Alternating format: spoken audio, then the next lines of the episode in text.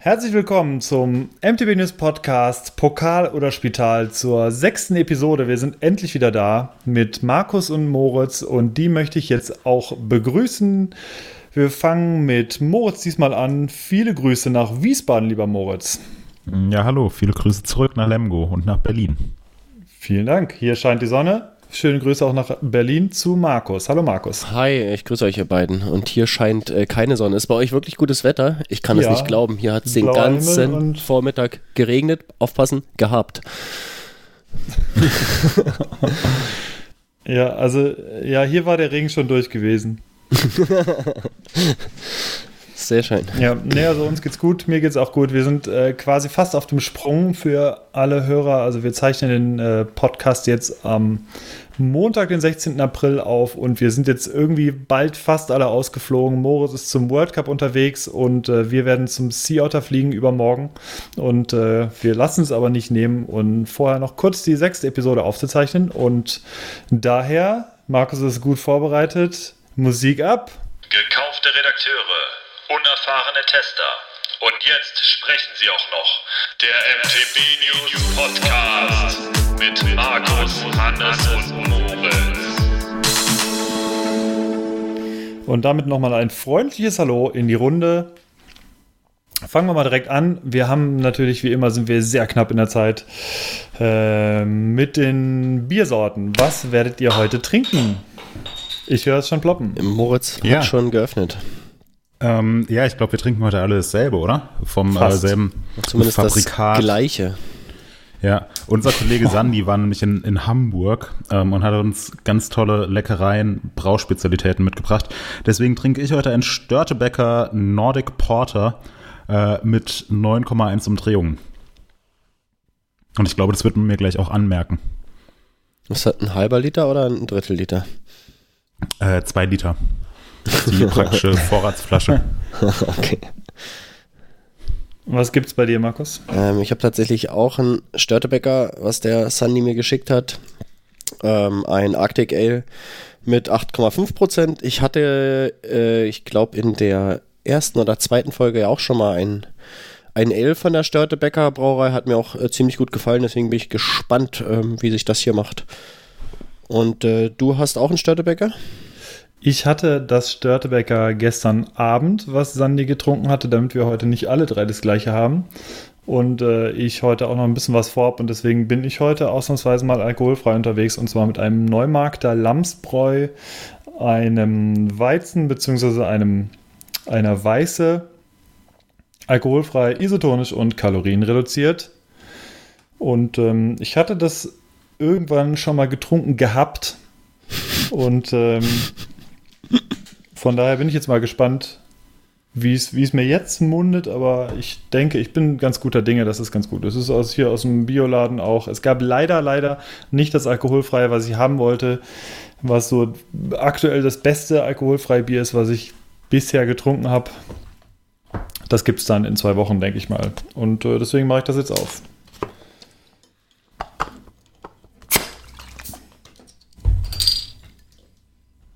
Ja, Prost, ne? Prost zusammen. Prost. Was ich eben auf meinem Bier entdeckt habe, ähm, der Beschreibungstext, der ist toll. Ähm, das Nordic Porter basiert auf dem Starkbier und ist geprägt durch einen wuchtigen Körper und ein intensives Aromenspektrum. Das klingt nach dir. 9,1 Prozent. Ja, ich, äh, damit kann ich mich sehr gut identifizieren. äh, und jetzt äh, stark geröstete Malze sorgen für Kaffee- und Bitterschokoladen-Noten und Aromen von Backpflaume und Rumtopf runden den komplexen Geschmack des tiefschwarzen Bieres ab. Ähm, jetzt nicht so die Eigenschaften, auf die ich bei einem Bier Wert lege. Ähm, also Backpflaume und Rumtopf. Uah. Ähm, aber diese Bitterschokoladennoten, die finde ich super. Um das, um das Ganze nochmal abzuschließen, kurz, also ich hatte gestern ein Eislager mit 9,8 Volumenprozenten. Also äh, auch, das war schon eine ziemliche Bombe und ehrlich gesagt für, für einen Sonntagabend war das so als einzige Flasche durchaus ausreichend. Äh, ja, also definitiv nichts für den Nachmittag. Also das kann ich jetzt im Nachhinein sagen. Das war schon heftig. Schmeckte eher sehr likörig und trotzdem war sehr lecker, sehr, sehr intensiv. und äh, auch eher dunkel, süße Malzaromen von Karamell, Honig und Biskuit. Und dazu soll man Pekannüsse und Trüffelschokolade essen. Geil. Oh, lecker. ja. Ja, aber äh, wir sind ja hier ein Mountainbike-Podcast. Ähm, Genau. Lass uns mal über jetzt- Fahrradfahren sprechen, ne? Um Fahrradfahren, ganz genau. Ja. Hannes, erzähl doch mal, über was wollen wir uns heute unterhalten? Über was wollen wir podcasten? Also, wir haben ein buntes Potpourri der guten Laune für euch, äh, für euch vorbereitet. Wir starten so ein bisschen mit einem Rückblick der letzten Wochen. Es wurden wahnsinnig viele Produkte vorgestellt in den letzten Wochen. Neue Bikes, neue Gabeln, äh, Zubehörteile. Wir haben diverse Sachen getestet, da gehen wir ganz kurz drauf ein. Die Testberichte, die habt ihr vielleicht dann schon gelesen. Wir wollen mal ganz kurz darüber sprechen. Und dann, ich habe es vorhin schon angedeutet, fliegt Moritz zum, zum Auftakt vom Downhill World Cup in Lugin in Kroatien. Oh, endlich mal jemand, äh, der mir Jetzt erklärt hat, doch wie man das ausgesprochen ah, Ich find's geil, Hannes, weiß ich wollte ich später äh, fragen, wie heißt denn das jetzt eigentlich? Losny oder Losin oder? Losinje heißt es eigentlich. Lo Losinje, ja. Hatte ich auch ich schon bin mal, ist gespannt, lecker. vielleicht, vielleicht kommt ja vielleicht noch ein äh, kroatischer Hörer und sagt dann auch, dass Lugin auch falsch wäre. Aber ich war da und da haben sie Einheimischen Lugin genannt, von daher bin ich da ganz guter Dinge. Ähm, ist eine wunderschöne Insel. Ich bin sehr gespannt und auch ein bisschen neidisch auf Moritz. Und Moritz wird so eine kleine Vorausschau geben auf das, äh, was dort kommen mag beim ersten World Cup. Es ist vieles anders, es ist eine sehr spezielle Strecke und wir werden Dazu also ich später bin auf mehr. jeden Fall sehr gespannt drauf. Nachdem Moritz dann über den World Cup in Kroatien gesprochen hat, werden wir auf äh, die Geschichte von Mountainbike-Filmen eingehen, werden das Ganze so ein bisschen aufrollen, ein bisschen diskutieren. Was sind eure Lieblingsbike-Filme oder was sind unsere Lieblingsbike-Filme? Welche Funktionen oder welche Besonderheiten finden wir eher gut? Ähm, welche, welche Filme, welche Filmmusiken aus Bike-Filmen haben uns irgendwie geprägt? Womit hat es angefangen? Und ähm, das ist auf jeden Fall ein größeres Thema, was wir da ansprechen wollen. Wir werden unsere Neuerwerbe wieder, Erwerbungen durchgehen, unsere Empfehlungen und es äh, wird ab sofort keine Hate-Postings oder Hass-Postings mehr geben, sondern nur noch Love-Postings, denn wir wollen etwas positiver gestimmt sein. Und ähm, ja, wir haben uns schon mal darüber unterhalten, hier intern, dass wir einfach ein bisschen positiver das Ganze gestalten wollen und nicht extra für Hasspostings aufrufen wollen. Denn es gibt so diverse Postings doch oder gab es in letzter Zeit auch äh, auf iTunes und deswegen wollen wir das Ganze lieber etwas positiver sehen. Und deswegen gibt es absolut ab sofort nur noch Love-Postings und ähm, genau. Und dann wäre es das eigentlich schon für heute. Moritz, Hannes, wie sieht's aus? Also, Ja, es gut. war einiges los. Was war so los? was war so los in den letzten Wochen? Ähm, ja, wurden einige spannende neue Produkte vorgestellt. Ähm, ein paar Bikes ähm, und vor allem auch Federgabeln. Ähm, wurden jetzt, äh, wir hatten letzten Dienstag, das war so das äh, totale Chaos, weil auf einen Schlag zwischen 16 und 17 Uhr fünf oder sechs wichtige neue Federgabeln vorgestellt wurden, die dann alle auf einmal raus mussten. Ähm, ja, Mehrere gibt's Hersteller. Mehrere Also- Hersteller. Ähm, Liebe Hersteller, spre sprecht euch kurz vorher ab. Das ist wirklich, also das muss man jetzt äh, ganz kurz nur, ähm, ich möchte Moritz gar nicht lange unterbrechen, aber das ist tatsächlich mal so ein kleiner Appell an die Hersteller. Es ist wahnsinnig schwierig, gerade wenn die Embargos, also diese die, die Sperrfristen relativ kurz, rein, kurz vorher reinkommen, ist es wahnsinnig schwierig, so viele Artikel auf einen Schlag aufzubereiten und ist natürlich auch schade, weil bei fünf, sechs Artikeln gehen die ersten schon wieder unter, bevor sie irgendwie oben waren. Und ich denke, es ist im Interesse aller irgendwie, dass man das ein bisschen auseinanderzieht und dass an einem Tag wirklich um 16 und 17 Uhr, ich glaube sechs, sechs oder sieben Embargos waren sogar, ausliefen. Äh, das ist schon heftig irgendwie. Das ist Und, auch äh, schon so rein aufmerksamkeitsökonomisch echt schwierig als, Ja. als Leser, Leserin, ähm, das dann irgendwie Es ist, es ist für die alle Reihe nicht zu so bekommen. ideal. Ja. Also, es kennen sich ja auch alle gegenseitig. Also, von daher wäre es vielleicht so eine, so eine mini kurze Abstimmung, dass man sagt: Ja, vielleicht macht er an dem Tag nichts. Äh, dass man da irgendwie sagt: Ist ja auch im eigenen Okay. Interesse eigentlich der Hersteller. Klar. Ne? Um, Ja, also äh, wink mit dem Zaunpfahl an äh, Fox und RockShox und alle anderen Hersteller, Genau. die uns zuhören. sprecht euch ab.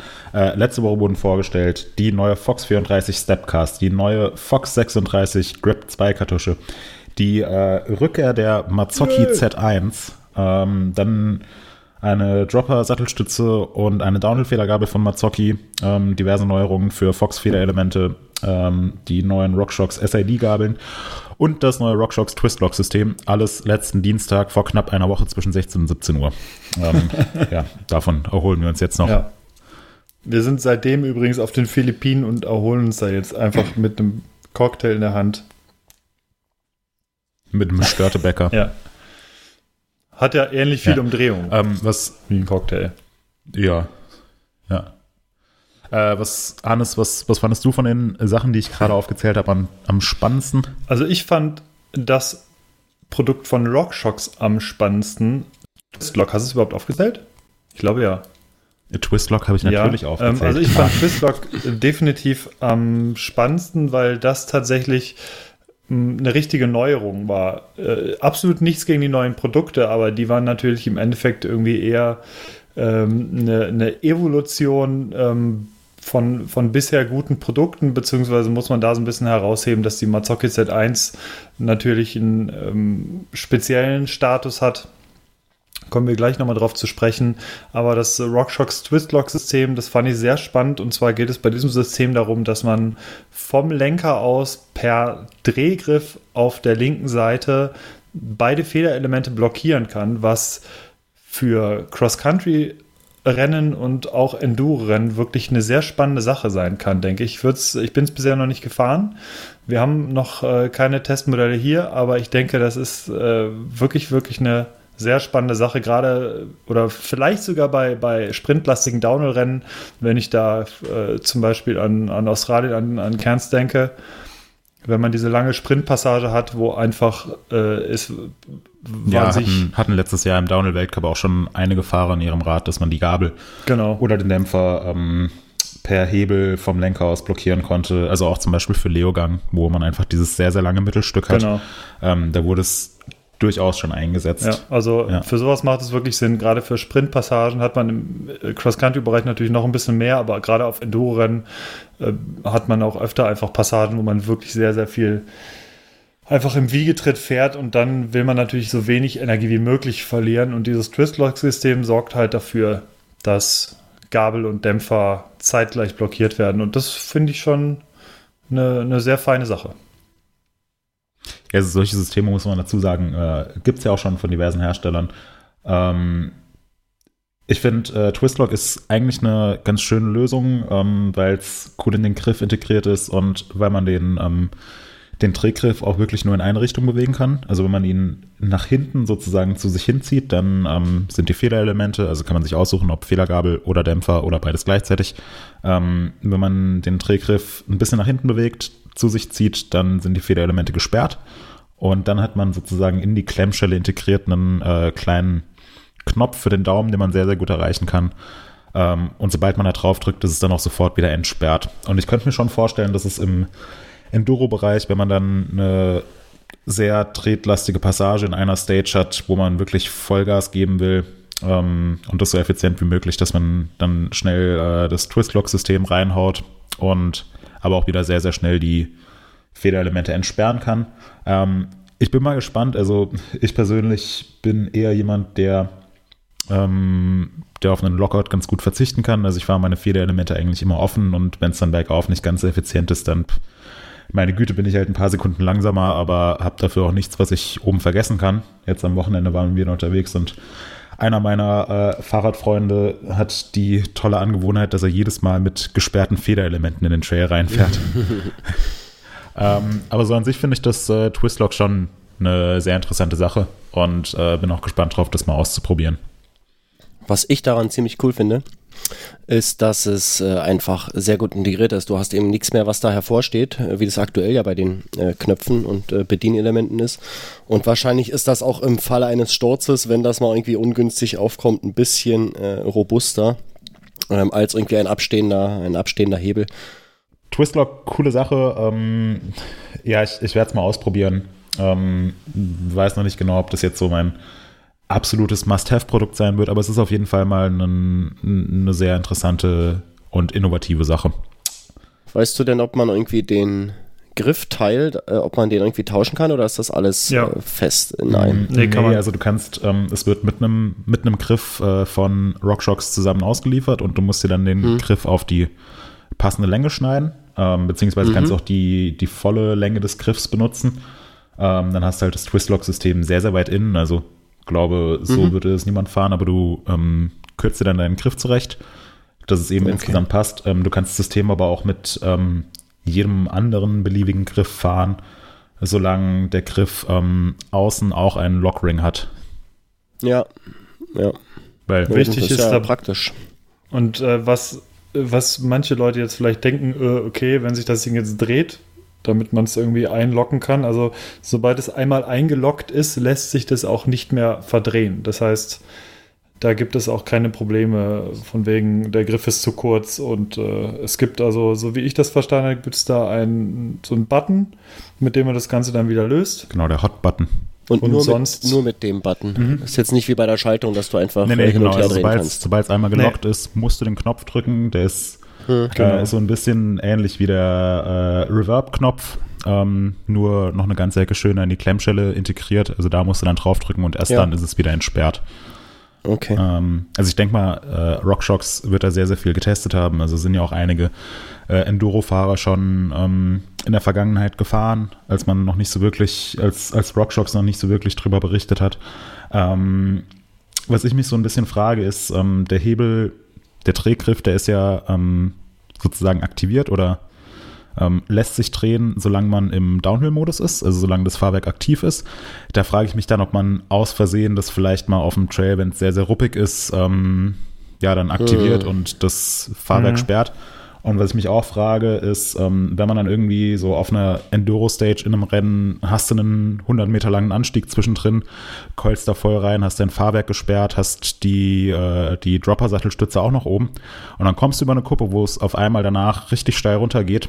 Ähm, dann musst du dich, musst du entweder das System extrem gut beherrschen, was den Bewegungsablauf angeht, oder du musst dich entscheiden, machst du jetzt deine Dropperstütze runter oder entsperrst du das Fahrwerk, weil beides auf einmal mit dem linken Daumen hinbekommen, während du über die Kuppe kommst und dich auf den Downhill vorbereiten musst, könnte, könnte ein bisschen knifflig sein. Aber da geht Ja, das probieren das wahrscheinlich ist, über denke ich mal, Studieren. nur eine Übungssache auch schlussendlich.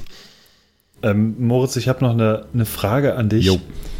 Und zwar kann man, du sprachst gerade vom Keulen, kann man eigentlich auch mit einem Luftfahrwerk bergunter keulen? Ohoho. Okay, ja, fiel mir, fiel mir gerade so ein. Mal gucken, wer ihn noch versteht von unseren Hörern. Liked, wenn ihr ihn versteht. Ja. ähm, ansonsten andere Produkte, die vorgestellt wurden, ähm, ist ja alles auf dieser wunderbaren Website mtbnews.de zu finden. Ähm, bei den Federgabeln. Ähm, Fox 34 gibt es jetzt mit äh, Stepcast Casting, ähm, was das Gewicht nochmal reduziert. Ähm, ist, glaube ich, eine sehr interessante Sache für langhubige Cross-Country-Bikes oder Trailbikes. Ähm, die Fox 36 hat eine neue Dämpfungskartusche, wo man jetzt ähm, High-Speed-Zugstufe, Low-Speed-Zugstufe, High-Speed-Rebound und Low-Speed-Rebound separat einstellen kann. Plus Luftdruck, plus Volumenspacer, also eine ziemlich komplexe Angelegenheit, die, war, die aber anscheinend sehr, sehr gut funktioniert. Oder ein sehr gut funktionierendes Produkt noch besser gemacht hat. Und dann kehrt natürlich jetzt die ähm, Mazzocchi Z1 zurück. Ähm, Hannes und Markus, ihr seid ja äh, ein etwas älteres Baujahr. Ähm, wieso, wieso ist das so eine tolle Neuerung?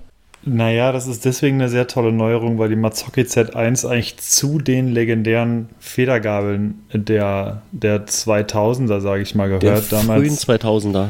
Der frühen 2000er, genau. Ja. Ähm, gab es die Z1 gab es sehr lange und da gab es auch verschiedenste Varianten, Z1 Drop-Off und äh, das war eine etwas spätere. Das gab dann sogar eine, eine Z1 Dirt Jump, das war dann die erste Gabel der, der legendären Dirt Jumper-Reihe, die darauf folgte. Und die Mazzocchi Z1 kennt man besonders aus den, aus den ganzen alten Bike-Filmen, da ist sie auch eingesetzt worden, neben den ganzen Doppelbrückengabeln, das ist dann so diese Junior T und Monster T-Zeit. Genau, Super T. Und ähm, ja, deswegen hat es so eine Legenden, so einen Legendenstatus im Endeffekt. Aber was natürlich mit Mazzocchi passiert ist, da hatten wir auch in den letzten Jahren drüber berichtet, öfter. Die standen immer kurz vor der Pleite und wurden nach, äh, nach aktuellem Kenntnisstand von, äh, von Fox übernommen. Vor, lass es drei Jahre gewesen sein, würde ich sagen, vier Jahre. Und ähm, heißt im Endeffekt, dass Mazzocchi die Möglichkeit hat, äh, Sachen weiterzubauen. Äh, der große Unterschied ist, man findet keine Sachen mehr von früher drin, die Mazzocchi-Gabeln damals ausgezeichnet haben. Das heißt, man hat äh, ein offenes Ölbad und sonstige Geschichten. Also die waren ja immer sehr, man, sehr wartungsfrei. Man konnte in der Z1 eigentlich Ewigkeiten fahren, bis man sie, also die hat gut funktioniert, bis, bis man sie irgendwann mal servicen musste. Ähm, der Unterschied ist jetzt, dass sie, dass innen drin sehr viel Fox-Technik vorhanden ist und Mazzocchi generell oder die, die Z1 etwas unterhalb der Fox Top-Modelle angesiedelt ist, was die Technik angeht. Und nichtsdestotrotz denke ich, dass die Z1 dennoch ihre Fans auf jeden Fall und ihre Käuferschaft finden wird, weil es einfach eine. Ähm, ich, ich bin mal auf den Straßenpreis gespannt. Den finde ich, den, den UVP, der ist auch relativ hoch ähm, mit, ich glaube, 8,99. 899 Euro. Ähm, da bin ich mal auf den Straßenpreis gespannt und ich denke, es wird auf jeden Fall, wie gesagt, ihre Fans finden. Und äh, ja, ich persönlich bin auch immer noch Mazzocchi-Fan. Ich fahre in einem meiner Dirtbikes auch immer noch eine äh, Mazzocchi Dirt Jumper 3 von 2010 mit äh, geschraubter Gabelkrone und ähm, hab auch, habe ich noch irgendwo eine alte? Nee, aber ich bin früher eigentlich fast nur Mazzocchi gefahren. Aber äh, man muss sich einfach auch mal überlegen, selbst diese 80 mm Gabel, die ich da fahre, die Dirt Jumper 3, die wiegt 2800 Gramm. Und das ist einfach auch, äh, ist noch fahrbar, aber ist natürlich nicht mehr zeitgemäß. Und so viel wiegt auch die Z1 nicht. Also die hat auch ordentlich abgespeckt. Jo. So viel zur Z1. Haben wir denn im Bike-Bereich noch was Neues, Moritz? Natürlich haben wir da auch noch was Neues. Ähm, ne, was ganz Neues. Ja, was, was ganz was Neues. Ähm, Yeti hat ein neues Rad vorgestellt, das SB100. Ähm, und das finde ich auch eine super spannende Sache, ähm, weil es sich dabei um ein, äh, wie hat es Yeti beschrieben, ein Trailbike mit Cross-Country-Gehen handelt. Ähm, und das klingt irgendwie erstmal nach einer, nach einer ziemlich langweiligen Sache, weil ein Trailbike, ja, irgendwie Trailbike mit steiler, kurzer Geometrie will ich irgendwie nicht, aber wenn man sich dann mal näher anschaut, also es ist im Prinzip ein, ähm, ist ein Fully mit 100 mm Federweg ähm, hinten, 120 mm Federgabel, ähm, Dropper-Sattelstütze, äh, richtig ordentlichen Reifen, die nicht nur zum effizient bergauffahren gemacht sind, ähm, hat einen relativ langen Reach, einen für so ein Rad vergleichsweise flachen Lenkwinkel von, ich glaube, 67,8 Grad. Und das sind im Prinzip, also jetzt dieses Rad und auch andere Räder, die jetzt in letzter Zeit vorgestellt wurden, ist ja so ein bisschen eine neue Kategorie von Rad. Ähm, unsere Kollegen von äh, oder unsere Konkurrenz von Pinkbike ähm, hat es als äh, Fun Country oder Down Country Räder bezeichnet, also Cross Country Räder mit äh, ja die Spaß machen oder mit einem ja mit so einer leichten Downhill Attitüde. Ähm, fand ich eine sehr sehr coole Bezeichnung. Ähm, ja, es sind einfach äh, Cross-Country-Räder mit der Geometrie und der Ausstattung von einem, von einem Trailbike, die, mit denen man natürlich extrem schnell bergauf fahren kann, effizient bergauf fahren kann, aber die Backup jetzt mich als ähm, ja, Fahrer, der vor allem im Enduro-Bereich unterwegs ist, ähm, die Räder würden mir Backup auch Spaß machen. Also es ist quasi ein kurzhubiges Trailbike mit All-Mountain-Gehen. Und Cross-Country-Anleihen. Ja, so ungefähr. Oder einfach ein Mountainbike. Ja, im Prinzip sind ja alle Mountainbikes Mountainbikes, oder?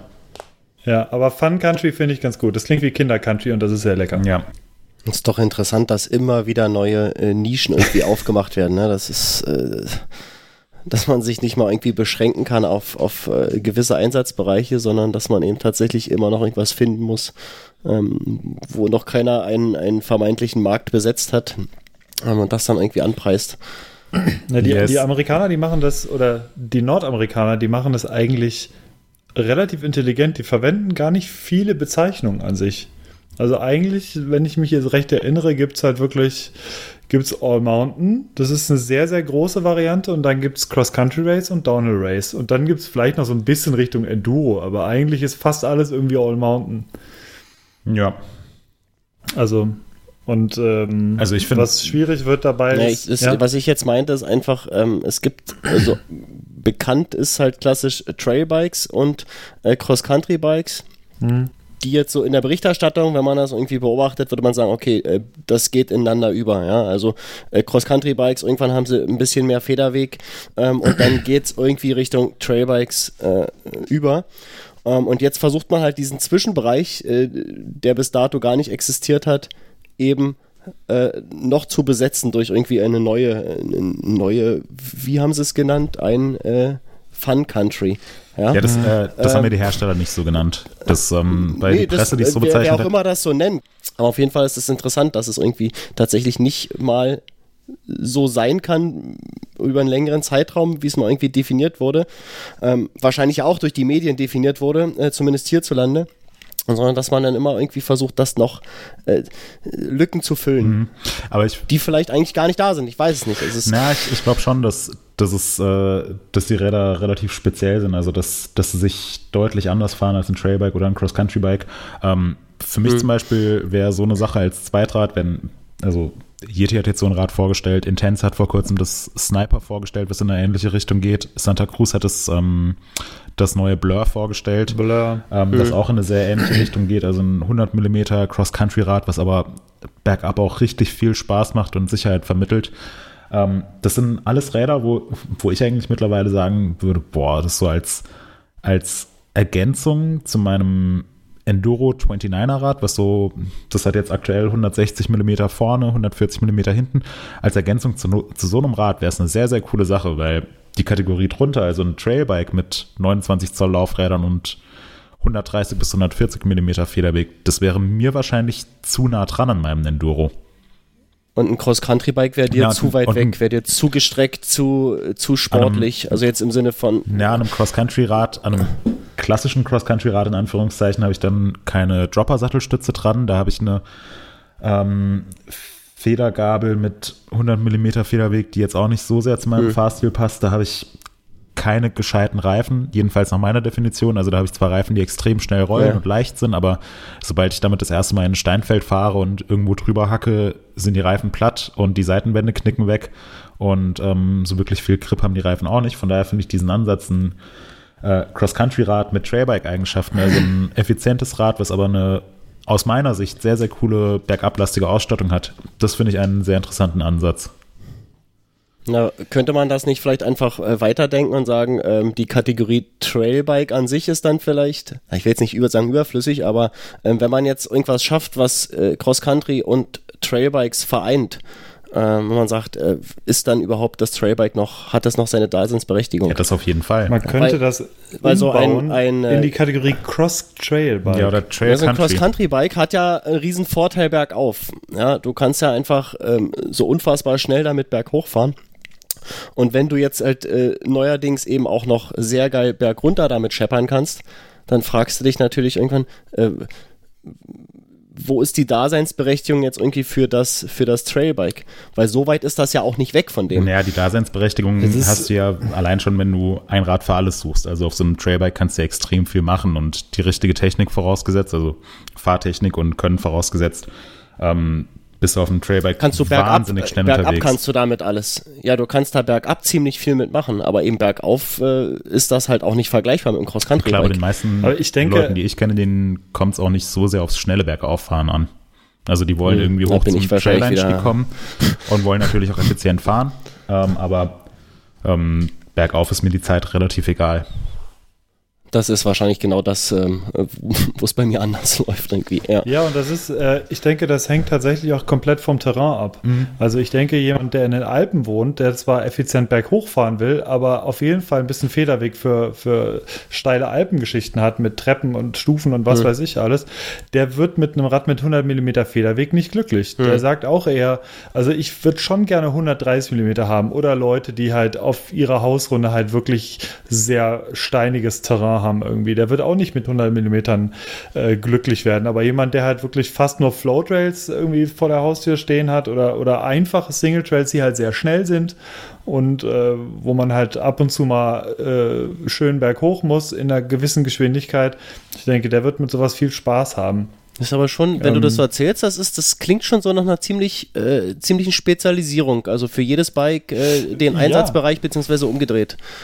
Also für mich, denke ich, ist es auch äh, ein relativ, äh, also ein relativ spezielles Rad. Also ich habe das mal äh, ausprobiert. Ich, mir ist es ein bisschen zu wenig Federweg hinten. Hm. Ich muss jetzt sagen, ich fahre jetzt ein, ähm, ein Banshee ein Banshee Prime, das habe ich, glaube ich, auch äh, vorgestellt irgendwann mhm. letztes Mal. Mhm. Und das hat 135 hinten, hat aber vorne 160. Das heißt, es geht ganz klar Richtung, es ist All Mountain Enduro. Und äh, was drunter wäre. Also für mich wäre, glaube ich, ideal wirklich so ein 130, 130er Bike, wenn ich so ein Rad für, für alles suche. Und auf der anderen Seite habe ich aber festgestellt, ich bin, ich bin eine Weile mit einem Rad unterwegs gewesen, was weniger Federweg hatte. Und ich habe aber trotzdem gemerkt, dass ich zwar insgesamt schneller auf dem, äh, oder die, die Runde geht schneller vorbei, mhm. aber ich komme bergab nicht an die Zeiten oder nicht an den Spaß und an diese Endgeschwindigkeit ran, die ich normalerweise fahre. Und deswegen nämlich bin ich jetzt für, für meine Home Trails wieder dazu übergegangen, einfach mit meinem Enduro-Bike zu fahren. Weil ich einfach merke, gut, da bin ich halt nicht so schnell berghoch, aber ich will eh keine Preise berghoch gewinnen, wie Moritz da schon sagte. Und mhm. deswegen ähm, sage ich aber, okay, ganz klar, ich lege den Fokus definitiv auf die Abfahrt und für alles, wo ich den Fokus nicht auf die Abfahrt lege, sondern sage, ich will einfach nur eine schnelle Runde, äh, mich komplett kaputt fahren im Wald, habe ich mir ein, äh, letztes Jahr habe ich mir das aufgebaut. Hardtail, ne? Genau, das mhm, okay. äh, ein Track Pro Caliber aufgebaut, ein Hardtail. Ähm, was mir auf jeden Fall auch gefällt, wo ich wahnsinnig schnell mit bin, das wiegt, äh, und da habe ich mir eine Dropper-Post auch dran gebaut, das wiegt 10,9 Kilo in XL mit Dropper-Post. Und ähm, das geht auf jeden Fall tierisch ab. Wobei ich da ganz klar sagen muss, ich bin dann doch Fully-Fahrer und ich mag es ganz gerne, wenn ich hinten im schnellen Fahrer einfach auch im Sitzen so ein bisschen Puffer habe. Also das mhm. auf, auf Dauer nervt es mich dann schon ein bisschen, dass man doch immer wieder Schläge irgendwie hinten aus dem Hinterrad raus äh, reinkommt. Und da weiß ich ganz klar, das ist halt wirklich so ein, so ein Ding für leichte Trails und für Forstwege und so. Aber ja. da sage ich halt manchmal, ich habe jetzt eine Dreiviertelstunde Zeit, in der Dreiviertelstunde kriege ich, wenn ich schnell fahre, meinen Home Trail hin. Und dann nehme ich halt das Rad schnell. Und da sage ich halt dann, äh, egal, du hast keinen, du willst jetzt nicht super krass deine normalen Trails fahren, sondern dir reicht es halt, wenn du bergab da ein bisschen langsam unterwegs bist. Mhm. Und um das abzuschließen, äh, mal eine provokante Frage. Ist nicht eigentlich genau dieses Segment schon vor fünf oder sechs Jahren mit dem Santa Cruz Tallboy eingeführt worden. Mit 100 bzw. 110 mm und traillastigen Ambitionen. 29er? Fühlt sich keiner provoziert. Nee. Okay, schade. Das tangiert mich jetzt eher nur so peripher. nee, er kann schon sein. Also ich finde es finde es auf jeden Fall eine coole Sache. Ich denke einfach nur, es ist nicht, es ist eigentlich gar nichts Neues. Nee, so neu, weil, so neu äh, ist es nicht, aber ich finde es cool, dass, dass es jetzt ähm, von drei Herstellern innerhalb kürzester Zeit, dass die mit solchen Rädern ähm, auf den Markt kommen, ähm, wo einfach der ja. Fokus schon eher auf dem Bergabfahren liegt oder auf den Trail-Eigenschaften, obwohl es eigentlich ein Cross-Country-Rad ist. Ähm, bin aber gleichzeitig noch nicht wirklich so ein Rad aus dieser Kategorie gefahren. Äh, ab Ende April haben wir eben genau die Räder, die ich eben genannt habe, also das Yeti SB 100, das Intense Sniper und das ähm, Santa Cruz Blur werden wir bei uns im Test haben. Und da freue ich mich auch sehr drauf, weil das sowohl unsere Enduro-Fahrer in Anführungszeichen testen, als auch unsere Cross-Country-Jungs aus Albstadt. Da werden wir uns hier treffen und die Räder Probe fahren. Und ich glaube, das wird auch eine ganz spannende Sache, wenn da einfach ähm, Leute aus vollkommen unterschiedlichen Disziplinen mit unterschiedlichen Fahrstilen, Herangehensweisen und Vorlieben, wenn wir da alle dasselbe Rad fahren oder dieselben Räder fahren und uns dann mal austauschen. Also da ja, freue ich mich jetzt einfach drauf. So, nächstes Thema. Die Zeit ist gut fortgeschritten. Ja, wir müssen uns jetzt mal über den Weltcup unterhalten. Vorher noch kurz ein Einwurf. Genau, ähm, du hast heute ist Montag, morgen früh wird das neue Specialized Stump Jumper vorgestellt. Morgen Abend wird die neue RockShox Boxer Yay. vorgestellt. Da kommt jetzt kein Yay oder was? Yay! Danke sehr. äh, ja, was ist, ja, super. Ja, was ist mit den Sachen? Endlich kommt mal ein Button ins Spiel. Super. Ja. Ähm, ja, haben wir jetzt leider keine Zeit mehr drauf einzugehen, werden wir sicherlich in einer der nächsten Ausgaben machen. Ähm, sind auch sehr, sehr spannende Produkte mit auffälligen Designs, also das neue Stumpjumper mit asymmetrischem Rahmendesign, die neue Boxer in, in Rot mit ähm, dunkelgrauen äh, Gabelbrücken. Ähm, könnt ihr alles Und nachlesen. vor allem haben wir dann erste Testeindrücke. Ja, erste Tests Werden wir dann schon haben. ähm, Und aus den USA und aus Spanien. Ähm, also schaut es euch an. Ja. So, Und Moritz, jetzt- deine Reisepläne. Ja, meine Reisepläne. Morgen geht's mit meinem Kollegen Gregor ähm, nach Kroatien. Wir fliegen nach Rijeka und fahren von dort nach Lozin. Lozin.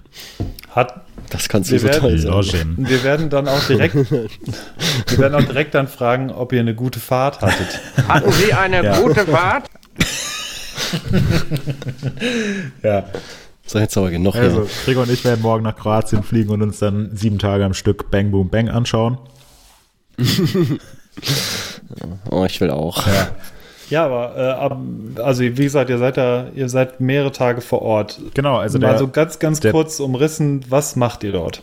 Ähm, ja, also wir schauen uns den Downhill-Weltcup an und machen von morgens bis abends Fotos und dann gehen wir nach Hause und essen was und schreiben die Stories zusammen. Sag mal, äh, schmeckt euer Bier auch so geil eigentlich? Mein Bier ist leer. Oh, ich hab. Ich finde das richtig, richtig Kann ich geil. mir ganz bin kurz noch ein. Bier holen? Ja, mach mal. Ja, ich überlege auch, also so, es ist leider, es ist sehr fade, mein Bier. Es ist halt, Ich bin tatsächlich, ich muss sagen, Weißbier. ich das Arctic Ale richtig, richtig geil. ja, das ist auch So ein lecker. richtiges, ähm, das hat.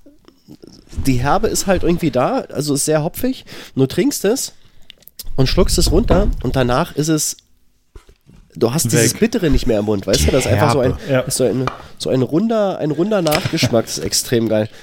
Aber Ja. ich muss mir das aufheben, das, äh, die Rezension bis nachher. Was hast denn du jetzt, Moritz? Äh, ich habe jetzt noch so ein Original Licher 1854 Kellerbier. Ah, hattest du letztens zwei gekauft, ja? Support Your Local Brauerei aus dem Herz der Natur. Ja, okay. Also, Weltcup. Morgen geht's, nee, nicht morgen. Am Wochenende geht's im Downhill-Weltcup los in Kroatien auf der schönen Insel Lozin, auf der ich noch nicht war, ähm, aber die sehr, sehr schön sein soll, wie auch mein äh, Mitpodcaster Hannes bezeugen kann. Ja. Und ja, da findet ähm, der Auftakt des Downhill-Weltcups 2018 statt. Auf einer Strecke, die im Vorfeld schon ziemlich kontrovers diskutiert wurde, obwohl fast niemand diese Strecke bisher gefahren ist. Ähm, Weil sie voll einfach ist. ja.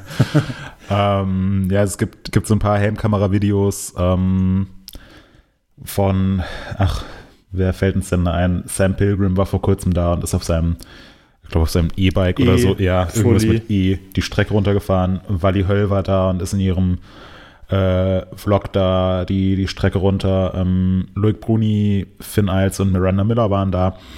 Ähm, es gibt mittlerweile einige Berichte von vor Ort. Ähm, es ist eine sehr spezielle Strecke, also relativ kurz. Die ersten zwei Minuten sind wirklich nur Steingeballer durch scharfkantige Mauern durch. Ähm, und dann gibt es einen Sprint durch die kleine Stadt äh, an den Hafen und der Weltcup endet direkt am Meer. Geil.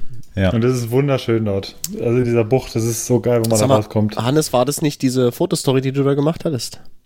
Ich hatte dann eine Fotostory von Ja. Login gemacht. Ja. Ah, die müssen wir Genau. mal verlinken. Die war Und wir sehr sind geil. teilweise, äh, wir sind teilweise auch die Downhill-Strecke gefahren. Teile der Downhill-Strecke, die, die existierte oder vor der Downhill-Strecke existierte dort äh, ein Mountainbike-Trail runter schon. Der war schon sehr, sehr knorrig. Also, und da hatten die schon die, die schönsten Stellen eigentlich rausgesucht.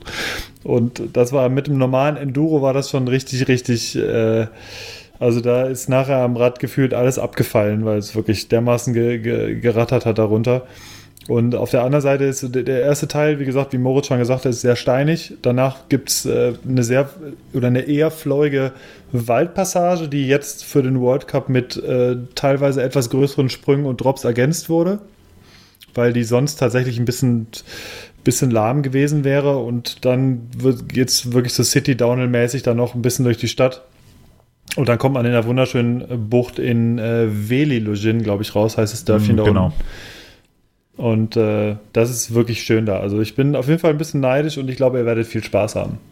Ja, ich freue mich auch sehr drauf. Ähm, ich finde, so ein Downhill-Rennen auf einer komplett neuen Strecke ist immer eine super coole Sache. Also ich weiß noch, wie es ähm, zum Beispiel vor drei Jahren in Lourdes war, als es das erste Mal ähm, auf dem Programm stand, ähm, weil so auf den Strecken wie Fort William oder Mont Saint Anne oder Leogang, wo wirklich seit vielen, vielen Jahren auf im Prinzip derselben Strecke ein Rennen ausgetragen wird, weißt du schon relativ genau, in Fort William wird Greg Menard super gut fahren, in Leogang wird Aaron Gwynn äh, schwer zu schlagen sein, wenn denn sein, ja, sein Hinterrad auf der Felge bleibt. Also selbst ohne Kette ist er da praktisch unschlagbar.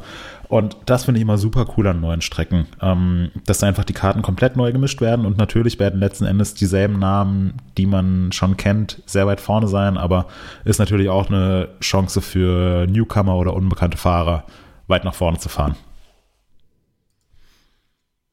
Jetzt haben wir es ja gerade im EDC in Maribor gehabt, dass es schon sehr viele neue 29er am Start waren. Also selbst kleinere Teams sind da mit 29er Downrahmen unterwegs. Was denkst du, wie viele Teams werden da mit 29 Zoll an den Start gehen? Und könnte das im Endeffekt ein, ein Vorteil sein, gerade auf so einer sehr steinlastigen Strecke? Ähm, also 29er gibt es ja auch jetzt äh, eigentlich seit ziemlich genau einem Jahr im Downhill-Weltcup, als da das Santa Cruz Syndicate so einen Tag vor dem Saisonauftakt gesagt hat, ja, äh, übrigens, hier unser neuer 29er, damit fahren wir jetzt und dann sind sie in der Quali Erster, Dritter und Sechster geworden. Ähm, und haben alle anderen Teams unter Druck gesetzt, jetzt gefälligst mit einem 29er rauszukommen. Äh, dieses Jahr werden die Teams, glaube ich, deutlich besser vorbereitet sein. Ähm, werden viele Teams auf 29ern an den Start gehen. Also ich ähm, was haben wir denn alles? Äh, Interns fährt 29er, ähm, Track die Athertons werden, denke ich mal, auf dem 29er unterwegs sein. Ähm, Salba am Wochenende in Maribor auf einem 29er unterwegs, den die auch schon präsentiert hatten.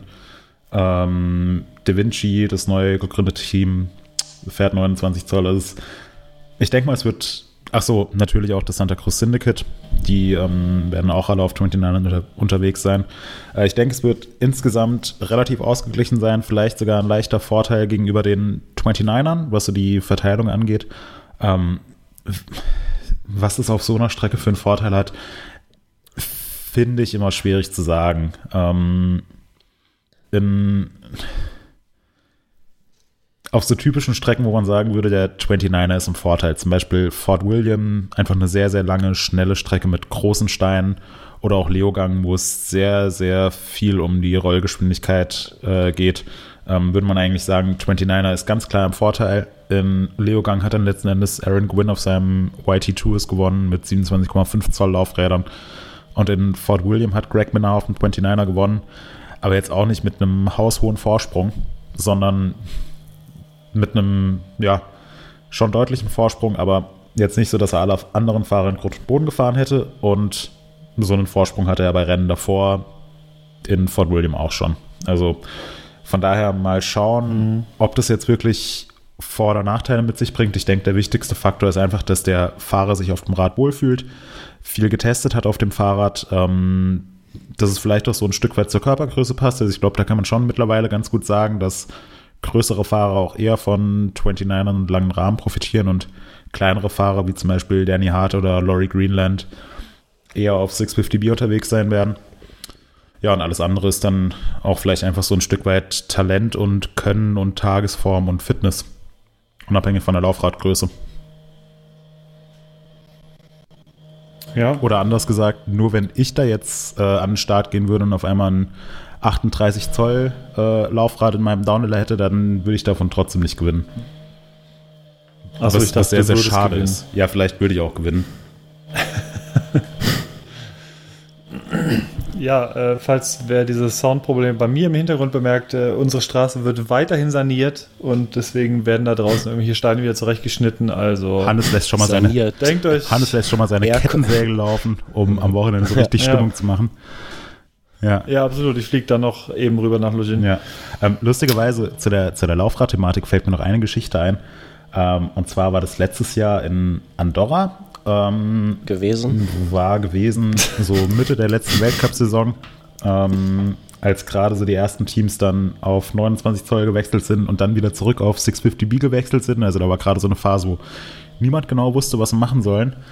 Und ähm, kurz vor dem Weltcup war, kurz vor dem Weltcup in Andorra war ähm, Laurie Greenland in Schladming zum Testen. Der ist da auch den EDC mitgefahren und war noch ein paar Tage danach da und hat getestet und hat verschiedene Laufradgrößen, Laufradgrößen gegeneinander getestet. Und ähm, anscheinend, ich weiß nicht, inwiefern das stimmt, er hat es erzählt. Ähm, ich nehme jetzt einfach mal sein Wort für bare Münze. Er hat erzählt, auf einem 26 Zoll Rad hat er die schnellste Zeit des Tages eingefahren und war irgendwie anderthalb oder zwei Sekunden schneller als auf seinem 650B Rad. Also so viel zum Thema Laufradgröße. Das wird Diskussionen geben im Forum. Ja. Wir wussten schon immer. Ja. 26 real. Ja. Ja. Ähm, also von daher einfach mal abwarten. Ähm, wird auf jeden Fall super spannend, auch was so an neuen Bikes präsentiert wird, was man an ähm, 29ern sehen wird, was für Reifen gefahren werden, was in den Reifen gefahren wird, damit nicht beim ersten Schein schon das Laufrad explodiert. Also ja, ich, ich freue mich extrem drauf. Ähm, wird eine echt interessante Sache. Was hast denn du neben den, den Klassikern, die wir kennen, also Fotos vom Rennen und so, was hast denn du noch vor? Oder was habt ihr vor? Gregor ist ja auch dabei. Ähm, ja, also wir werden sehr, sehr viel. Auf welche Artikel können wir uns freuen? Wir werden sehr viel Technikkram machen, also die Boxengasse-Artikel, was einfach die Fahrer für Fahrräder fahren und für Reifen fahren und mit welchen Werkzeugen die Nippel gespannt werden und so. Das ähm, wird ja immer kontrovers diskutiert. Von daher werden wir da in dem Bereich sehr viel machen. Äh, wir werden diverse Bike-Checks machen. Wenn ihr irgendwelche Vorschläge habt, dann äh, schreibt es in die Kommentare. Ähm, werden wir auf jeden Fall mal bei ein paar Teams vorbeischauen und die neuen Bikes durchfotografieren. Fällt mir jetzt spontan zum Beispiel das neue Uno von Greg Williamson und Taylor Vernon ein. So dieses ultra high-end, super duper teuer Carbonrad aus Barcelona, das die beiden fahren werden.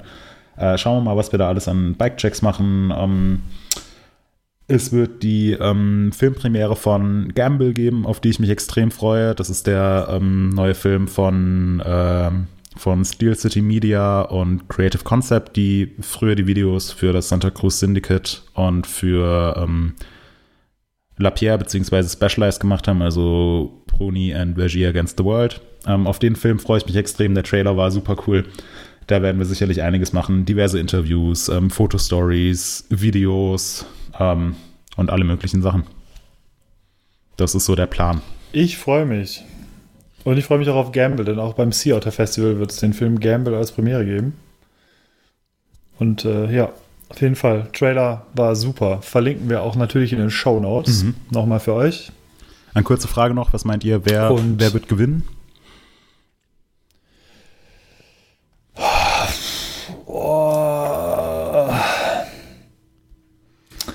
Boah. Ja, ne? Ist schwierig. Ist super schwierig. Also das könnte sogar, ich könnte mir, ich, ich sehe so ein bisschen vor meinem inneren Auge Danny Hart über diese ganzen Steine flippen. Mhm. Ähm, aber ich könnte mir auch vorstellen, dass, dass Greg Minar einfach eine unfassbar saubere Linie da durchzieht. Ähm, Ja. und ja, gut. Und am Ende ist es wahrscheinlich doch wieder Aaron Gwynn, der, ganz vorne steht. Kann natürlich auch sein, aber ich sag mal, ähm, ja, doch. Also ich würde. Nee, ich glaube, Greg Minar kommt erst, der kommt erst ein bisschen später. Ich glaube, Was mit äh, Loic Bruni? Als frisch gebackener Weltmeister? an, an Loic Bruni gefällt mir, dass er, das hat man ja schon im Weltmeisterschaftslauf gesehen, mittlerweile, finde ich, eine ganze Ecke kontrollierter unterwegs ist. Der war, am Anfang ist er wirklich auf eigentlich immer 101% gefahren. Oder, oder mehrere Rennen gab es, wo er auf 101% gefahren ist und dann doch wieder irgendwas passiert ist und es halt nicht funktioniert hat. Und ähm, in einem Einlauf ist er halt wahnsinnig, wahnsinnig gut gefahren und sehr sauber und sehr fokussiert. Und ich denke, wenn er das abrufen kann, dann ist er auch ein Kandidat für ganz oben auf jeden Fall. Mhm. Aber wie gesagt, ich, ich könnte mir auch vorstellen, dass es irgendwie, äh, ja, es ist, weiß ich nicht. Also ich habe so ein bisschen im Gefühl, dass es Danny Hart sein könnte. Aber wenn Greg Minard die richtige Linie erwischt und äh, unten nochmal alles raus, dann könnte es auch Greg sein. Ja, also ich glaube, Ich Mich tue mich, ich tue mich mega schwer, irgendwelche Prognosen abzugeben. Ähm, werde aber nichtsdestotrotz im Tippspiel äh, doch ein paar Platzierungen tippen. Oh ja, das Wir haben nämlich Tippspiel. auch in, in diesem Jahr wieder Ja. ein, äh, neben einem ähm, Enduro World Series und einem Cross Country World Cup Tippspiel haben wir auch wieder ein Downhill äh, World Cup Tippspiel. Das ist Ähm, eine Überleitung auch. ja, ähm, wo, ja, ihr kennt das halt. Ähm, jedes Jahr kann jeder Lauf äh, des World Cups sowie die Weltmeisterschaften getippt werden. Das Podium, die ersten fünf Platzierungen bei den Frauen und den Männern. Die, der Teamsieger kann äh, gesetzt werden. Der beste deutsche Fahrer kann getippt werden. Seit letztem bester Jahr äh, ist das neu Fahrer, dabei. oder? Entschuldigung, der beste deutschsprachige, Ja. du hast recht. Ähm, Österreicher und Schweizer sind natürlich auch dabei.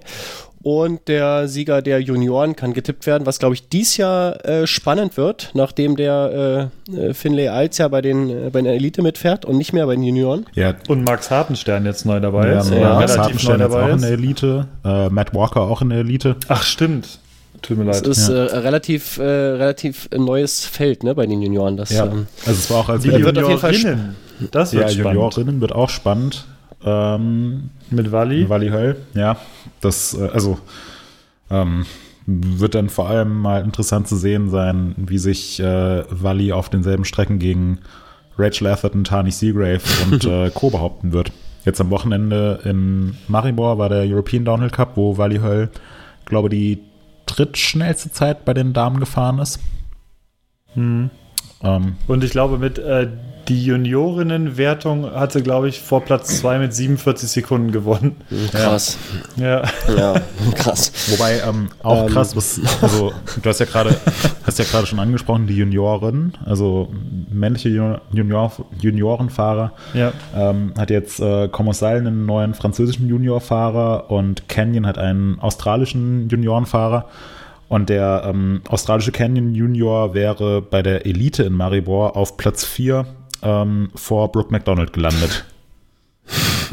ja, also da ähm, denkt man ja irgendwie immer so, also das, das hatte ich zum Beispiel als ähm, Steve Pete und Josh Breisel ihren, äh, ihren Rückzug aus dem Downhill-Weltcup verkündet haben oder auch mit äh, Sam Hill, der jetzt eigentlich nur noch in der Enduro World Series fährt. Oder zum Beispiel auch mit Finn Iles, der jetzt nicht mehr in der Juniorenkategorie fährt, ist irgendwie so der erste Reflex, dass man denkt, boah, ja, hm, da war früher dann doch alles besser und jetzt, wo die weg sind, wie wird es denn überhaupt mit der Kategorie so richtig sinnvoll weitergehen? Aber ich glaube, das wird äh, mindestens genauso Sich auch, spannend, wie es Ja, wird sich da auch schnell Ja. zeigen. Ne? Das wird wahrscheinlich auch wieder äh, den einen oder anderen geben oder die eine oder andere, die dann äh, vielleicht auch so ein bisschen äh, die Sache dominieren wird am, im Laufe der Mhm. Ja. Saison. Ich bin da sehr gespannt. Ähm, wir waren noch gar nicht fertig mit dem Tippspiel. Ähm, es gibt nämlich auch wieder etwas zu gewinnen. Und es gibt eine wichtige Änderung, Ähm, vor allem. Ja, ähm, willst du es gleich erzählen? Du weißt Bescheid, Ja, ne? nee, mach, ich mach so du mit? doch, sag du ja? Bescheid. Ja, na, ich, nee, vielleicht weißt du mehr als ich. Was war los? Ja, ähm, normalerweise war es bei unserem Tippspiel so, dass man, ähm, dass es eine Wertung für die gesamte Saison gab und dann am Ende der Gewinner einen richtig coolen Preis gewonnen hat. Und dieses Mal haben wir sieben richtig coole Preise für äh, jede Runde des Weltcups. Und es ähm, immer sozusagen bei Null startet. Also wir tippen jetzt nicht mehr über eine ganze Saison hinweg, sondern es wird jeder Weltcup einzeln getippt und der Tagessieger bekommt einen richtig fetten Preis von SRAM. Habe ich das richtig erzählt? Und wir reden jetzt. Ja, Ja, soweit, äh, so ist erzählt. auch der Stand, den ich kenne. Ähm, es gibt natürlich trotzdem ein, ein komplettes Saisonranking. Ach, das gibt's auch. Nur das, ja, na, das ist äh, einfach in der Software drin. Also es wäre ja blöd, das jetzt irgendwie abzuschalten. Ja. Ähm, es wird halt schon einen Siegerin oder einen Sieger geben am Ende der Saison, aber äh, der Unterschied ist, dass es äh, dann eben kein Fahrrad oder sowas zu gewinnen gibt, sondern äh, man sich eben die einzelnen Rennen äh, nehmen sollte, wenn man irgendwie geiles Zeug Ja. gewinnen möchte. Also ich, Und wir reden hier nicht von einem äh, paar Griffe oder so, sondern oder ein das wird auf jeden Fall ein- Twistlock-Griff oder sowas. Das wird schon ein richtig, richtig fetter Preis jedes Mal. ja. also finde ich, finde ich Ja, super, weil ich dann, äh, also ich, ich kenne das nur von mir. Äh, wenn ich jetzt viel auf den Weltcups unterwegs bin, ich vergesse dann teilweise die Tipps abzugeben und dann, ja, wenn da ein Rennen nicht mit tippst, dann verlierst du die ganzen Punkte und kannst eigentlich die ganze Saison Genau. schon abhaken. Deswegen finde ich es jetzt eine coole Sache, dass jedes Rennen, dass es sozusagen immer von, von null losgeht. Und es aber auch trotzdem eine Gesamtwertung Ich sogar schon- gibt. Ich habe sogar schon getippt. Ja. Wen, wen hast du Ja, getippt? Aber ihr könnt noch, Markus, du ihr, ihr könnt noch, das Nee, sage ich nicht, äh, ihr könnt, ihr könnt auch noch nicht, weil ähm, das ist noch gar nicht Boah. online. Aber wenn der Podpa Podcast äh, veröffentlicht ist, dann ist auch das Tippspiel online. Und ähm, ja, wenn ihr das jetzt hört, äh, drückt kurz auf Pause und geht auf downhill-tippspiel.mtbnews.de und äh, gebt die Tipps ab und gewinnt. Und dann gebt, geht auf iTunes und gebt uns eine positive Bewertung. Ja, das, äh, genau, das werden wir nachher auch nochmal irgendwie von euch einfordern. Mhm. Was es auch geben wird, äh, sind natürlich coole, coole, coole, richtig coole Raw-Videos. Ähm, ich hoffe, dass ich einige äh, zerstörte Laufräder einfangen werde. Ähm, ja. Und Raw ist ja auch eine gute Überleitung zu einem relevanten Thema, nämlich äh, Mountainbike-Filme. Hannes, was ist dein Lieblings-Mountainbike-Film aller Zeiten? Mein Lieblings-Mountainbike-Film aller Zeiten ist Seasons. Den werden die Jüngeren äh, der ganzen Mountainbiker vielleicht gar nicht mehr kennen. Aber wir werden da jetzt mal so ein bisschen hinleiten. Wir wollen ein bisschen über Bikefilme sprechen. Und zwar, es gibt unfassbar viele Bikefilme. Es hat ganz früh angefangen mit Bikefilmen. Und äh, um Seasons mal kurz anzusprechen, wer ihn nicht kennt, der sollte ihn unbedingt angucken. Ihn gibt es vielleicht auf gängigen äh, Videoplattform hier oder da äh, in kompletter Länge. Muss man mal gucken. Ich glaube, er ist gar nicht mehr wirklich, wirklich käuflich.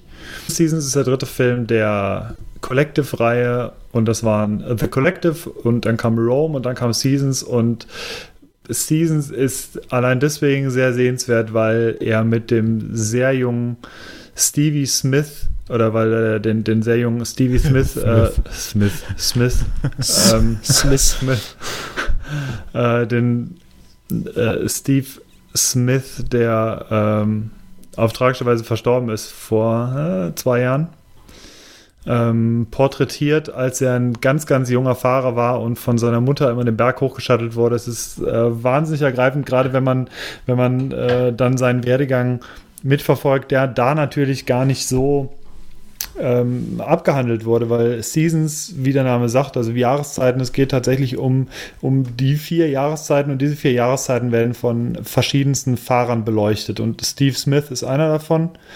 Und äh, Stevie Pete ist auch dabei. Und da wird dann im Prinzip einmal porträtiert, was sie im Frühling machen, wie sie auf die Saison vorbereiten, wie es dann im Sommer, im Winter ist und so weiter und so fort.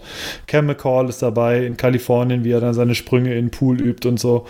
Und äh, Stevie Smith fährt halt wirklich Trail für Trail für Trail und äh, das war so seine erste Zeit und äh, dann ist er halt irgendwann einfach einer der absoluten Downhill Superstars geworden nach ein paar Jahren. Ich kann nur jedem raten, der den Film nicht kennt, ähm, wahnsinnig geiler Film. Äh, mein Lieblingssegment ist eigentlich das mit Matt Hunter, wo er in Kanada rumfährt. Äh, absolut mega Soundtrack. Also wie gesagt, guckt ihn euch an. Ist sicherlich ein bisschen Nostalgie dabei. Es sind nicht die krassesten Tricks, die man heute sieht, aber es ist einfach ein wunderbarer Film.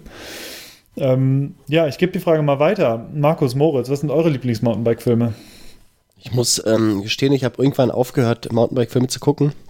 Ähm, kann mich aber echt noch sehr gut dran erinnern an so die, die ganz frühen New World Disorder. Ähm, die werden dir auch was sagen, Hannes, nehme ich mal an. Ne? Mir auch, ähm, natürlich. Ja. Moritz, weiß nicht, äh, du ja auch, du bist, du bist ja so jung, du bist ja hier die Stimme der Jugend.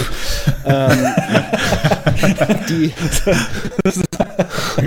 nee, die ganz, die ganz frühen, ich glaube Teil 1, 2, 3 oder so, das war halt einfach ja Punkrock-Geschrammel als Musik und weiß nicht, Bender droppt sich irgendwo 20 Meter äh, direkt auf die Schnauze in die Steine.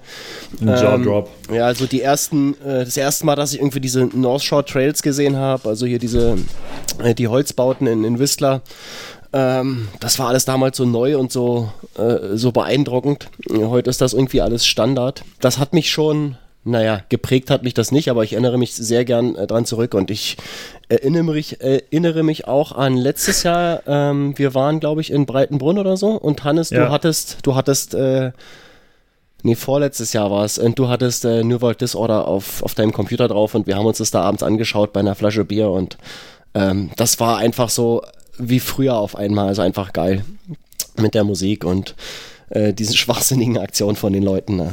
Groß, mhm. Großartige Sache. Irgendwann habe ich, irgendwann habe ich dann aufgehört, äh, mir Bikefilme anzuschauen. Äh, weiß nicht, äh, ob es mir einfach nur zu lang gedauert hat, die zu gucken, äh, ob es ein Zeitproblem war oder ob es mich einfach nicht mehr so interessiert hat. Was ich immer mal wieder gern geschaut habe, sind äh, einfach so kürzere Clips. von denen gibt es ja bei uns im Videobereich echt viele. Ähm, ganz früher gab es die auch schon, da war ähm, aus München vom Bombenkrater gab es immer so geile Videos ähm, vom BKM SE äh, genau vom, vom SE, vom See. vom See. Äh, ganz großartige Sache, auch heute noch, wenn man sich die anguckt, ist einfach auch äh, cool. Ähm, ja, was war noch? Die gibt es sogar immer noch. Äh, ganz Die sind kurz, bei uns im immer Videoalbum, im die kann man- Videobereich, ja, die genau. kann man Trailporn sich- 1. er hat sie irgendwann alle 2. bei uns hochgeladen. Früher hat man sie auf bombenkrater.de, glaube ich, äh, geschaut. War das die man, Adresse? könnte man als, als MPEG, ja genau, als Ja. MPEG runterladen. Genau. Ja, das ist, das wissen, glaube ich, die meisten Leute heute auch gar nicht. Nee. Ne? Heute guckt man sich irgendwie Filme bei YouTube oder sonst wann. Früher musste man sich irgendwie die Dateien entweder auf der Website runterladen oder von irgendwelchen FTP-Servern. Ähm, irgendwelche komischen MPEG-2-Dateien mit äh, grottiger Qualität und ähm, dafür unfassbar großen Dateigrößen. Es war alles gar nicht so einfach. Aber ich will hier gar nicht äh, weiter vom Krieg erzählen. Ähm, ja, ich glaube, so die ganzen alten Filme kann man sich tatsächlich heutzutage bei YouTube anschauen. Äh, müsste man mal gucken. Moritz, äh, wie sieht's bei dir aus? Ich denke mal, du hast auch eher so die neueren Filme. geschaut, Ja, oder? Nee, eigentlich gar nicht. Also, ähm, Auch so nicht. viele neue Filme habe ich mir dann tatsächlich gar nicht mehr angeschaut, weil ich irgendwann ja, so ein bisschen gelangweilt war.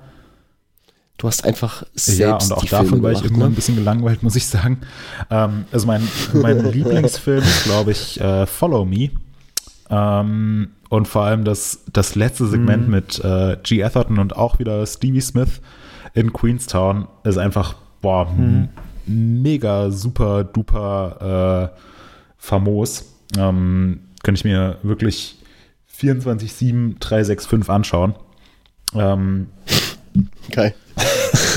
Mega super duper äh, famos. was ich auch super cool finde, ähm, glaube ich, ist mein, mein Lieblings äh, Mountainbike, ja, keine Ahnung, wie man es nennt, Edit, ähm, ist In the Know mit Connor Fearon im äh, Bromont Bike Park. Ähm, ist der beste Mountainbike-Kurzfilm, den es überhaupt auf der ganzen Welt gibt.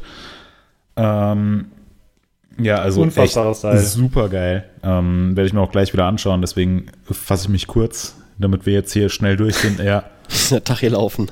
ähm, und was ich mir früher auch extrem gerne angeschaut habe, ähm, war Dirt TV, beziehungsweise dann äh, Finally ähm, einfach die, die ganzen Zusammenfassungen vom Downhill-Weltcup, wo dann äh, ja echt sehr, sehr sehenswerte, interessante, spannende Weltcup-Filme von jedem, ja, von jedem Rennen waren, mit Interviews, mit Aufnahmen aus dem Finale, mit Aufnahmen aus der Quali, was heutzutage leider einfach nicht mehr geht. Ja. Hm. Ähm, tatsächlich fällt auch mir so ein bisschen auf, früher waren es so generelle, generelle Filme, die man dann angesprochen hat, die irgendwie geil waren und heute sind es eher Segmente. Also wenn ich so an die jüngsten Filme denke, da, da sage ich, ja, okay, der, der, der ganze Film ist gut, aber ich habe eigentlich keine Zeit und auch keine Lust, mir einen 40 Minuten Film anzugucken. Ähm, Das ist, heutzutage. genau das, das ist genau das Ding bei mir, warum ich irgendwann, glaube ich, aufgehört habe. Ja, Ich glaub, und das, das- haben die Filmemacher auch bemerkt irgendwann. Und deswegen Hm. gibt es halt unfassbare Schätze, die äh, richtig gut sind. Ich erinnere zum Beispiel an dieses äh, One-Shot-Segment äh, aus Unreal mit Brandon Samanak, wo er diese gebuddelte Strecke äh, hi- hinunterfährt mit zwei verschiedenen Fahrern nacheinander, die an, an einem Stück gefilmt ist. Also ein sogenanntes so ein One-Take. Und äh, das ist unfassbar schön. Das ist äh, eine sehr entspannte Musik und äh, er fährt halt darunter. Es ist auf YouTube, glaube ich, auch als Einzelsegment zu finden. Äh, verlinken wir in den Show Notes. Richtig, richtig schön. Und das gleiche oder ähnlich geht es mir zum Beispiel auch beim, äh, beim Highlight-Film letztes Jahr. Man muss tatsächlich ja sagen, es gibt eigentlich jedes Jahr nur noch einen großen Film. Es gibt viele kleine Filme, aber es gibt nur noch einen großen Film und das war letztes Jahr Death Grip zum Beispiel. Und in Death Grip hat mir zum Beispiel das, äh, das Schladming-Segment halt unglaublich gut gefallen, weil es einfach äh, mit, ähm, mit Red Boy und ähm, Brandon äh, Fairclough. äh, äh, wer ist noch mitgefahren? äh, Brandon Fairclough, genau. Äh, die beiden haben einfach unglaublich viel Spaß. Den, in, in Schladming die Downhill-Strecke runter und unfassbar. Gibt es auch als Einzelsegment. Also das ist mir so aufgefallen, weil wir mit den heutigen Sehgewohnheiten irgendwie uns selten hinsetzen und sagen, so, gucken wir mal einen schönen Bike-Film heute Abend. Ähm, und stattdessen guckt man halt eher so die Segmente zwischendurch. Und das ist mir so aufgefallen, wie das ist. Früher war es halt wirklich New World Disorder, hatte Markus ja schon angesprochen. New World Disorder 1 ist ein absoluter Klassiker. Aber das ist halt auch, da, da kann man eigentlich keine Segmente einzeln. Guter Bobby Root, Let It Roll, wie er auf seinem äh, die ganzen Manuals und Nose Manuals und so macht. Das ist natürlich irgendwie krass, aber das Ding muss man eigentlich als Gesamtkunstwerk nacheinander angucken. Also nur Bänder alleine kann man sich auch nicht angucken, nee. aber bescheuert. Ja, ja den nee. Jaw Drop da runterfliegt und natürlich hinfällt. Oder den, den No-Food Flat Drop von sechs Metern oder so, diese bekloppten Sachen. Hm. Und äh, ja, um nochmal ganz kurz, ganz als zum Schluss in der Vergangenheit zu schwelgen, was mich noch tatsächlich als Biker irgendwie sehr geprägt hat, ist von Tom Stemplinger und seiner Crew, die äh, Few King Riders aus, ähm, ich glaube aus Hautzenberg kamen sie, glaube ich, also bei Passau irgendwo. Ähm, ist auch bei uns im Forum unterwegs, Tingle Tangle Tom. Die sind mittlerweile mit Bioride, äh, Bioride ziemlich am Start, auch bei den ganzen lokalen Rennen, machen wahnsinnig viel, haben ein riesen, riesen Gelände auch bei sich und äh, fliegen da durch die Gegend. Und äh, früher mit dem Team von denen haben sie auch diese, ja, es gab ganz, ganz viele Filme wirklich und diesen haben viele Forums-User damals irgendwie schon geprägt, weil, mm. weil Tom selber extrem krasse Sachen damals gemacht hat für damalige Verhältnisse, also unfassbar tiefe Drops, sehr weite Gaps gesprungen ist. Superman äh, Seed Grab auf irgendwelchen Fotos, äh, was. Oh ja, genau, so, im, im Schnee gab es da so einen riesen genau, Teil. so unerreichbar wahrscheinlich für fast alle Leute und er macht's und ja. äh, stellt auch noch ein Foto irgendwie bei uns rein. Erinnere ich mich auch noch sehr geil. Ja, mit dem St äh, Kona Stinky ja. ist er dann äh, mit dem Fully in seinen Garten einen Backflip gesprungen. Genau. Ohne Foampit und alles. Hat irgendwie dreimal probiert und beim dritten Mal saß das Ding einfach. Also und das Ganze wurde dann gefilmt. Und ich weiß nicht, kann sein, dass die Clips immer noch da sind, aber die haben mich so um 2002, 2003 rum unfassbar beeindruckt weil das einfach auch so fernab äh, war, was, was irgendwie oder was wir so gemacht haben. Ja, das gab es halt sonst eben nur in den Filmen, ne? Das, das ja, ja plötz und, plötzlich ähm, war es greifbar irgendwie im Forum. Ja, und Tom ist jetzt auch weiterhin oder wieder aktiv und springt halt riesengroße Gaps. Und äh, ja, und die äh, verlinken werden wir auch noch ein Video in den Show Notes von The Dirt Flames. Oh. Oh, ja. äh, Kölner Team und äh, geilstes und, Video. ja, mega. Und äh, die haben damals auch die ganzen Street Sessions in Köln äh, organisiert. In Düsseldorf gab es Street Sessions und die Dirt Flames waren immer ganz, ganz vorne dabei. Und es lohnt sich sehr. Äh, das waren einfach so die Anfänge 2000 bis 2005, sage ich mal, wo es so losging irgendwie in, in Deutschland mit den größeren Veranstaltungen und, äh, und Stunts. Und das war einfach eine sehr bekloppte Zeit, an die ich mich sehr gerne zurückerinnere. Kommen wir mal zum Ende. Äh, was, was habt ihr euch äh, in den letzten beiden Wochen noch neu gekauft? Ich habe mir eine Bratpfanne gekauft eine Tefal-Pfanne irgendwie in der Jamie Oliver Edition. Und äh, weil ich einfach eine gute neue Edelstahlpfanne brauchte und deswegen habe ich mir eine Pfanne gekauft. Taugt die? Und hm? taugt die sie? taugt tatsächlich, ja. Es ist eine, eine gute, solide Edelstahlpfanne und bisher funktioniert sie super. Ist die beschichtet oder ist die nicht beschichtet?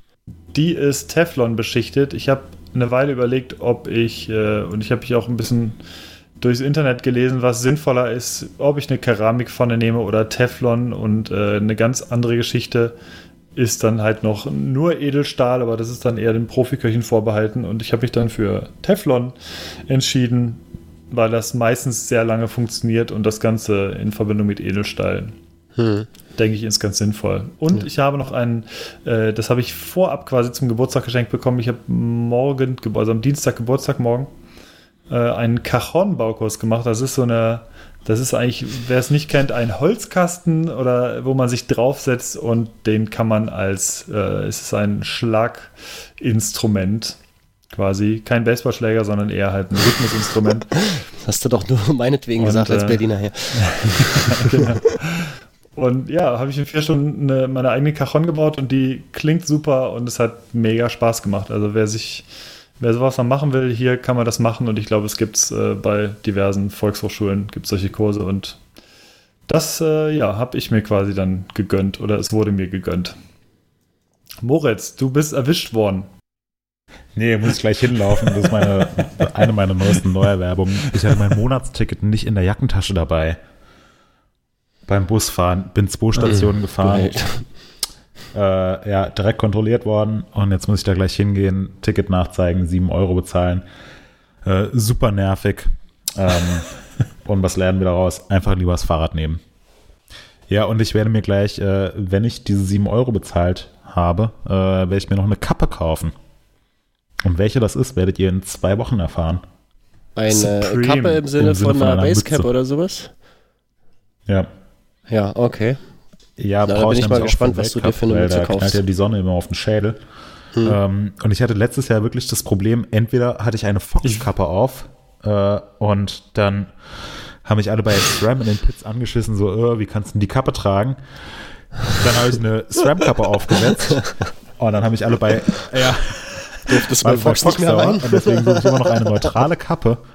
Ähm, MTV News hat auch Kappen, wusstest du Ja. das? Ja, hab ich ähm, auch schon. Wollte ich aber auch gerade hätte lieber eine sagen. dun ich hätte lieber eine dunklere Kappe. Schön, Ähm, achso, schön wegignoriert. Ja. Und deswegen werde ich mir jetzt gleich noch eine Kappe kaufen. Ich habe äh, die Wahl zwischen einer Kappe mit einem Burger drauf und mit einem, äh, glaube mit einem Milchshake drauf. Bin ich mal gespannt, was es dann gibt. und was ist mit dem A- und Angelladen? Ja, die, amerikanische, Amerikanische Angeläden Angeläden? habe ich, hab ich auch, aber ähm, sind, sind an sich schon besetzt. Also ich, ich habe mich sehr gefreut, als ich dann eine äh, geschenkt bekommen habe, aber die, die sind einfach besetzt. Also Mhm. ich kann jetzt nicht, nicht, nicht alles Die kopieren. sind komplett besetzt, ja. bekommen wir dann, dann hin. Ja. Nee, würde ich auch Deswegen werde ich mir gleich noch eine neue Kappe Ja. kaufen. Gute Idee. Ja, Markus, gab's bei dir was? Ja, Brace for Impact. Ähm, ich habe Braces, hast du jetzt Zahnspange? Nein, ähm, ich habe Ah. eine ziemlich äh, krasse Sache mir gekauft, äh, beziehungsweise wir haben uns die gekauft in der Familie. Und zwar ähm, haben wir uns 30 Kubikmeter Mutterboden ranfahren lassen. also so Kompostboden.